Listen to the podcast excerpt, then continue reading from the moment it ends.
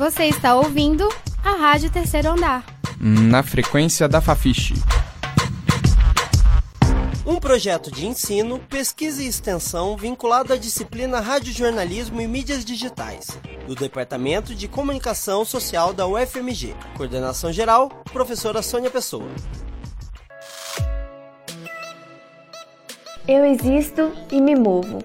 Experiências e mobilidade de pessoas com deficiência. Miriam Cavaro Caneiro, 20 anos, aluna da pedagogia da UFMG, fala um pouco sobre seu dia a dia e também sua experiência na UFMG. Miriam não nasceu cega, porém sempre teve baixa visão na infância. De acordo com ela, é a partir de 16 anos começa a ir no hospital para avaliar seus olhos. Durante toda a infância, Miriam teve uma boa visão. Hoje, ela usa a bengala para se deslocar nas suas atividades. Agora você vai ouvir a experiência da Miriam, aluna com baixa visão da Faculdade de Educação. Meu nome é eu tenho 21 anos e eu faço pedagogia aqui na UFMG, eu estou no sexto período. E eu sou daqui de Belo Horizonte mesmo, moro aqui, né, então...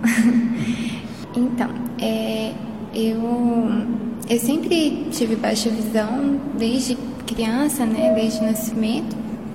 Mas quando eu tinha uns seis anos, mais ou menos, que a gente começou a ir no médico, a olhar e tal. É, eu, na infância, eu enxergava bem, razoavelmente bem, tinha um pouco de perda de campo visual e o que a gente chama de cegueira noturna, né, que é enxergar muito pouco no escuro à noite. São os primeiros sintomas, assim, da retinose pigmentar, que é a doença que eu tenho. E aí, na adolescência, foi piorando, assim, mas a perda foi muito gradual, muito lenta. Inclusive, quando eu cheguei na faculdade, é, eu já enxergava pouco, mas eu conseguia ler, escrever a tinta, né? E conseguia me deslocar um pouco melhor. Não usava bengala tal, mas é, no ano de 2016, no segundo semestre, né, ao longo do semestre, eu tive uma perda bem grande, assim, nesse período menor, né? Então, aconteceu assim, que a, a minha visão do olho direito já é muito pouca, sempre foi. Então hoje eu praticamente não enxergo nada do olho direito. E do olho esquerdo, eu tinha visão central boa e uma perda de campo visual razoável. Então a minha visão central ficou muito ruim de uma vez, assim, de uma hora para outra. E aí a minha visão lateral ainda tá conservada, né? Até então. Então, nesse semestre, no segundo semestre de 2016, foi o momento que eu tive uma perda maior, assim, da, da visão. Miriam falou sobre o apoio que ela teve na sua família e com a vivência com outras pessoas cegas. Eles sempre lidaram muito, muito bem, assim, com a situação, né? Sempre me apoiaram em tudo que eu, que eu precisei, nas minhas dificuldades e tal. E, e, assim, é claro que nesse momento de perda, de uma perda maior, nós todos sofremos muito, né? Não, não foi fácil, não é fácil passar por isso e, e todo mundo sofreu e todo mundo teve que se adaptar e as minhas novas demandas, né? A, a, minha mãe e minha irmã sempre, sempre me apoiaram muito, me ajudaram. Realmente, o convívio com outras pessoas cegas, outras pessoas com deficiência visual foi muito importante para mim. É, porque eu realmente não sabia o que fazer. Eu fui, fui tendo, percebendo que a minha visão estava piorando e, e não, não tinha muita orientação. Quando eu decidi assumir, mesmo eu não sendo totalmente cega, eu decidi que eu ia usar bengala, eu decidi que que tudo bem se as pessoas achassem que eu sou cega e tal, que eu, eu entendi que eu precisava de ajuda, que eu precisava, tinha, ia ter coisa que eu não ia mais conseguir fazer sozinha e tal. É, eu conheci algumas pessoas cegas aqui no campus, né, aqui no, no, no NAI, tem algumas pessoas e alguns fiz muita amizade com eles e tal. Inclusive uma dessas pessoas que me deu a minha primeira bengala, me super me incentivou a usar e me ensinou como é que usava, né, o que, que eu precisava fazer, me deu várias dicas. E, e, assim, eu comecei a usar bengala, depois eu estudei um pouco de braille no Instituto São Rafael. E lá também eu conheci várias outras pessoas que inclusive eles me ensinaram a usar leitor de tela no celular, que foi uma outra coisa que eu precisei, né, também. Chegou um certo ponto que eu vi que eu não conseguia mais enxergar as coisas no celular. E eles me, me mostraram e foram me tranquilizando também, né? não só pela questão da adaptação em termos práticos, o que fazer, o que não fazer e tal, mas também o apoio emocional, né? Que só quem perde né, a visão, que sabe o que, que é, quem já nasce cego, que sabe o que, que é ser cego e tal. Então é, é um apoio que, que por mais que pessoas que enxerguem elas estejam ali, elas demonstrem solidariedade, apoio, então é, o contato com outras pessoas cegas, com outras pessoas que perderam a visão, ele faz toda a diferença, né? O apoio emocional que eles dão.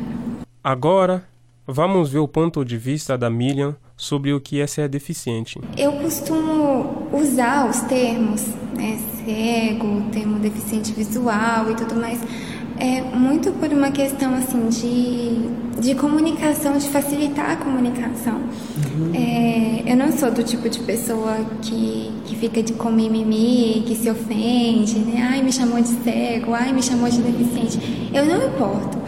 É, eu olho muito também a intenção da pessoa, né? Porque tem gente que fala as coisas mesmo com ou com a intenção de te ofender ou te, te menosprezando e tal.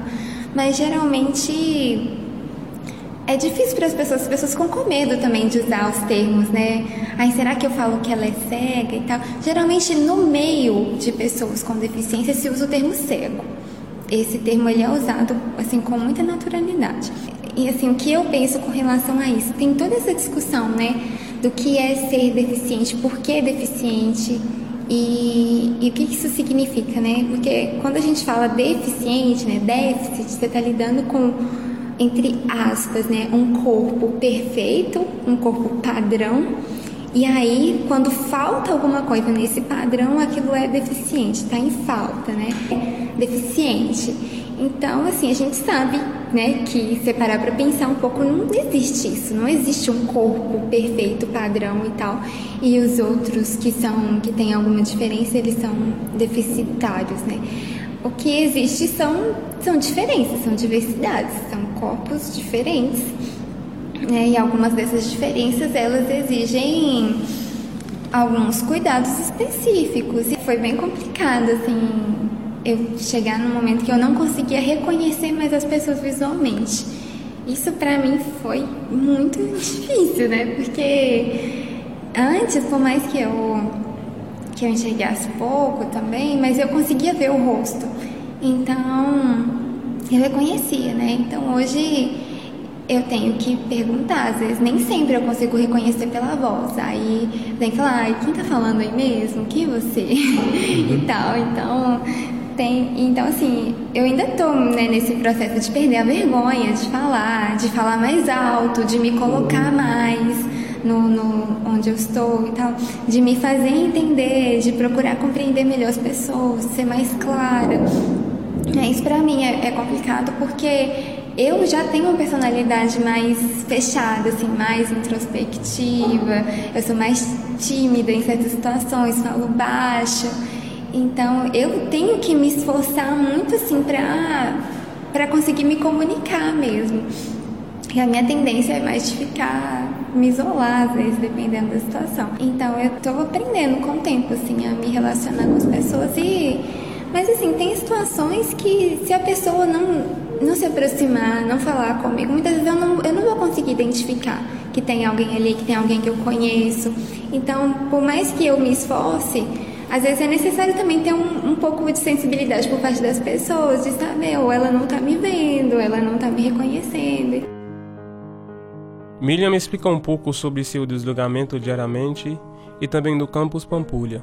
Então, eu moro num bairro periférico aqui, na região do Ribeiro de Abreu, São Gabriel, por ali. E na verdade não é tão longe não, mas eu pego dois ônibus para vir.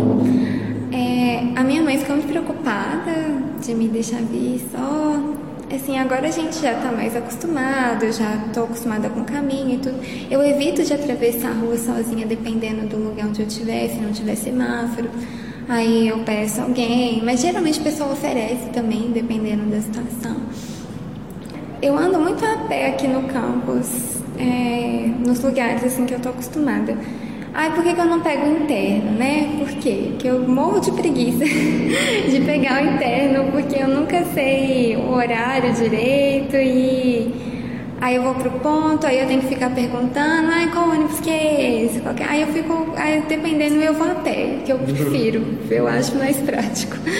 né? É claro que os lugares que eu ando, assim, eu gasto, sei lá, uns 10, 15 minutos da portaria do campus até na faculdade de educação aqui, né? E aí eu fico mais aqui e vou pro bandejão, no setorial 1, que é pertinho, né? Aí tem que dar uma voltinha assim não dá para passar pelos outros lugares. E eu ia muito na Fafiche, quando o CADIV era lá, que é o Centro de Apoio Deficiente Visual.